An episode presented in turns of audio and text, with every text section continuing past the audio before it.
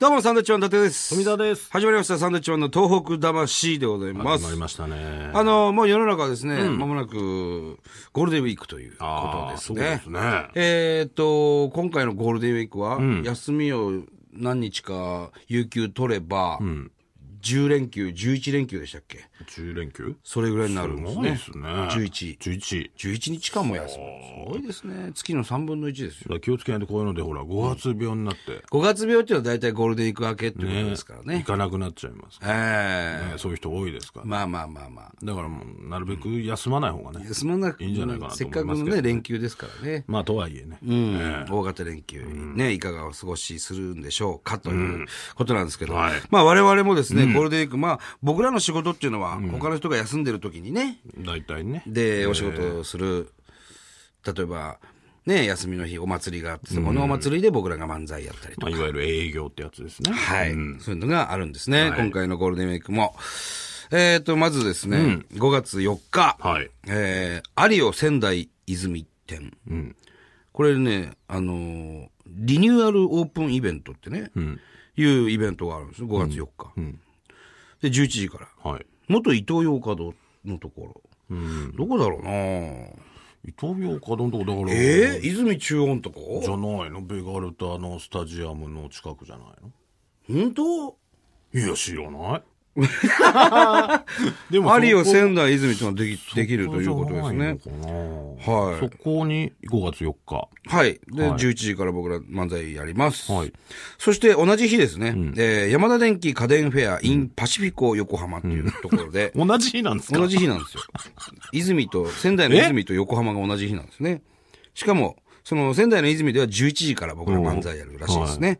で、その横浜では3時から僕ら 大丈夫、大丈夫なんですか間に合いますどっちかがものすごい薄い感じの二人が、 残像みたいなやつが行くかもしれないですね。まあ、多分、そうなると、うん。後の方になるのかなね入ってすぐえそうですね。ネタみたいな感じでしょ、多分。えええーこれ大丈夫なのかいけんのかなこいれ。けるらしいですよ。組みますね、また。山田電機家電フェア in パシフィコ横浜。これが15時からと19時から。これは確か何組かの芸人が出ると思いますね。はい。すごいな、スケジュール。ね、5月4日、仙台と横浜で漫才やり ます。これぜひ来ていただきたい。ほんとなんかどこでもどうやってできないかなって思うけどね。あとはリニアモーターカーですよね。早いやつええあの、スーパー小町でしたっけちょっとあの、新幹線も早くなりましたから。何分でしたっけ5分ぐらい。 5分。まあでも多分できていくんでしょうね。将来的にどんどん早いやつがね。っていう話ですけどね、リニアモーターカーなんていうのはもう、やれ、もう、走れるらしいって聞いたんですけどね。走れるんですかうん。もう、実験は成功してるから、あとはだから線路か。線路をね、あ線改路がめて作んなくちゃ。まそたれがまた大変ですよ。違う線路じゃないといけないのか。もうそりゃそうです。じゃあもう大変だ、これ。いや、俺ね、だからあのーまあ話したかもしれないけども、うんじゃあいいですよ。いや、ちょっと待って、覚えてないから話したかどうか。ね、ラジオ4つやってるから。あまあね。あの、大体みんな最近内容一緒になってきてますけ ど。いやいや、そんなことはないですよ。ちゃんとそれは 考えてます。え新幹線の通過する駅、要要するに通過される駅で、その、ホームに立ったことありますかと、ラジオ聞いてる方。例えば仙台駅なんかは必ず止まるじゃない。えうん。ね、早手だったり、やまびこだったり、はいはい何でも止まる、はやぶさも止まる。んただ、あんまり止まらない。例えば、えー宮城で言うと、白石蔵王駅とか。うん、流行ってとかだと、こう飛ばしてしまう。そうそうそうそう、通過する駅。はい。 で、その通過していく新幹線のあの速さって、ものすごい速いからね。いや、うんじゃなくて。だって300キロぐらい出てるね。すごい速さじゃん。めっちゃ早いですよ。で、あの中で、コーヒーを飲んでるとか、まあ、お飲んで弁当って飲んでない人もいますよ飲んでない人もいるよ、それはね。ただ、ホットコーヒーとかを飲んでる人があん中にいるんだと思うと、すげえなって思うよ。あそう新聞読んでるやつあとかいいんのだって。速さで、タッチションしてる人もいますからね。まあまあトイレでね。トイレでねええすごい、バーンっていうところの中で、すげえ早いなと。でもあん中で新聞とか読んでるやついるんだ。ゆったりね。すごいですよね。不思議ですよね、あれね。通過するやつ見るたんびに思うわ。一回ちょっとね、皆さんも。いや、あれはね、見ておくべきですよ。あえてね、そういう駅で降りてね。うん。そんな暇な人いんのか な本当に思いますね。ええ新幹線本当早い。見てください、あれは。本当に早いですびっね。くりしますから。はいはい。あのーまあ、僕らもいろんな仕事を毎日してますけども、この間ね、あのー駅弁の番組で、またこれ NHK なんですけど、はい駅弁、いろんなところの駅弁を食べるっていう番組があるんですけど、はいはいそれで福島と宮城の駅弁をね、んロケ行ってきまして。はい。うん。あのー、何ですかあの、石巻のうん。美味しいお弁当。なんでしょうね。駅な、な、何船大量宝船ですか大ね。量宝船。はいうん。福島県、えっ、と、石巻市の、えー、東日本大震災でね、被災した5つの企業が、えー、力を合わせてですね、一つのお弁当を作ったんですね。もうだから普段はもう、なんですか、もう、喧嘩ばっかりですよ。喧嘩ばっかりじゃないです。ね基本的にはでもライバルですよね、今。夢があったらもうすぐ喧嘩です。そんな短気な人はいないそですんな人たちがね、そんなビーバップみたいな人はいないです。 そう。タッグを組んでね。タッグを組んでねえ、え一つの美味しいお弁当を作ったんです。それがね、あのー本当に美味しくて、僕はあのー今回ロケ行く前に、ずいぶん前にブログに写真上げてね、いや、これ美味しいですよと。ぜひみんな買ってくださいっていうことを書いたんですけど、ちょうどロケでもね、そのお弁当食べることになりまして。だからそれきっかけみたいですけどね。あ、そうなのそう言ってましたよ、確か、プロディレクターさんそ。れはちょっとわかんなかったわ。それを見て、じゃあここ行こうって。あ、そうなんだ。ええわかんないですよ。聞いたんだろ、それ。確か言ってたなと思いますけどデ。ィレクターさん言ってたんでしょ確か言ってましたよ。あれ違ったかな違ったのか確かそうですよ。美味しいんですよ、とにかく。本当に食べ応えがあってね。あのー何が入ってるんでしたっけあれ。まあまあ、イクラが入ってたり、イクラが入ってるホタテが入ってたり、牡蠣が入ってたりご、飯、ご飯も入ってる。ご飯もちろんご飯入もってま入ってする。ね。あとは、何ですか、いろんなの入ってクジラの天ぷらクとジラの天かぷらとか。入ってたり、あとはあとね、は、あとは。早く早く佃煮みたいな、早海く苔の佃煮みたいな。あと5秒。4。なんで言わなくちゃいけないんですよ、急いで。食べてほしいんです、だからそれ。ね、海の幸いっぱいですよ。海の幸いっぱいでね、石巻の味なんですよ。うん。そういうね、駅弁を食べて、えー震災復興に協力していただくということも可能ですよという然大丈夫ですお話です。だから、ゴールデンウィーク、遠くに行く方もたくさんいらっしゃるかと思います。ね、えー東京で聞いてる方特に。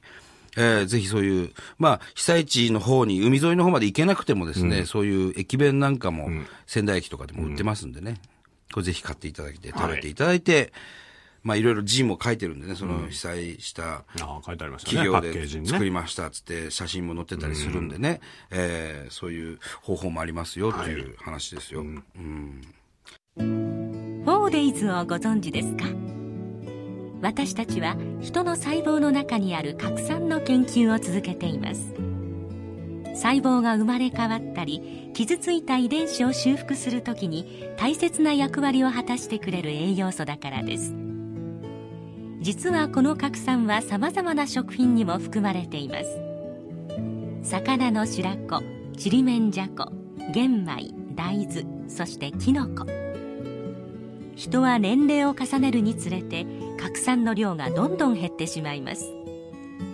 生き生きとした毎日のために生活の中で意識して取り入れてみてはどうでしょうあなたの健康を支えるパートナーとして 4days はこれからも核酸の研究に取り組んでいきます核酸栄養のリーディングカンパニー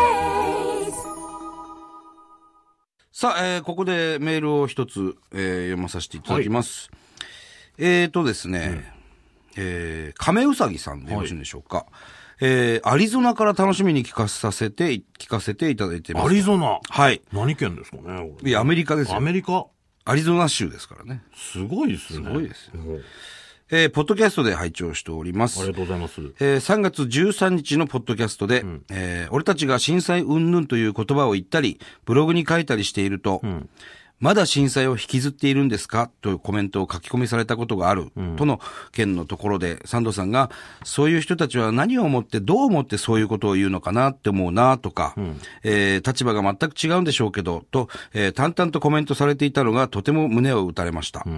えーおそらくお二人にとっては被災された方への思いやりのかけらもないコメントに、腹渡の煮えくり返るような思いだっただろうに、と少し涙が流れました。お二人の復興を応援する行動力には本当に頭が下がります。そして一人でも多くの方がサンドさんに共感されて、その人たちができることで東北を応援してもらいたいと願っています。アリゾナからも、私の友人の娘さんが2011年に、えー石巻でボランティアをして、去年は大学で専攻した得意の写真で石巻を残そうと、日本に戻りましたということでね、その時のアルバムなんかも、えーこれなんていうんですか、このアドレスが載ってましたけども。えーアリゾナから石巻まで来てくれた方もいらっしゃるんですねそうですね。うん。まあまあ、僕らが、うんぬんということではないんですけどもね、そういう気持ちになっていただいてるんであれば、すごく嬉しいなとは僕らは思いますけどそうですよねだね。からこういう人が一人でもいればね、僕らもこういうことやってる、うん、会があるというか、ね。うん、やあらのーないんだろうなと思いますね。確かにこう、2年も過ぎてね、あのーだその東日本大震災云々関する、えー報道はほほぼないですよ。もうほ本当に減ってますね。何かがない限り。減ってます。で、あのー震災直後、僕らがあの、気仙沼に行った時に、あの、宮城県の村井知事とちょっと会ったじゃないですか。はいはい偶然、偶然会いましたよね。避難所でね。そうそう、気仙沼の避難所で。で、村井さんに僕が聞いたんですよね。えー僕らサンドウィッチマンとしてはどういうことをしていけば、あの、役に立ちますかっていう話をしたら、とにかく伝えてくださいと。ずっと伝えてくださいと。ね。えー何か別なニュースが入ったり大きなことが起きると、本当に震災のニュースっていうのはね、あの、時間が経てばされなくなるんですと。いうことを言っていました、あの時。あの時。本当に震災直後。今はももしかしたらそうなってるかもしれないね。うん。もちろん、ね。その震災以外にもね、大きなニュースありますよ。ええ今もね、その情勢だったり。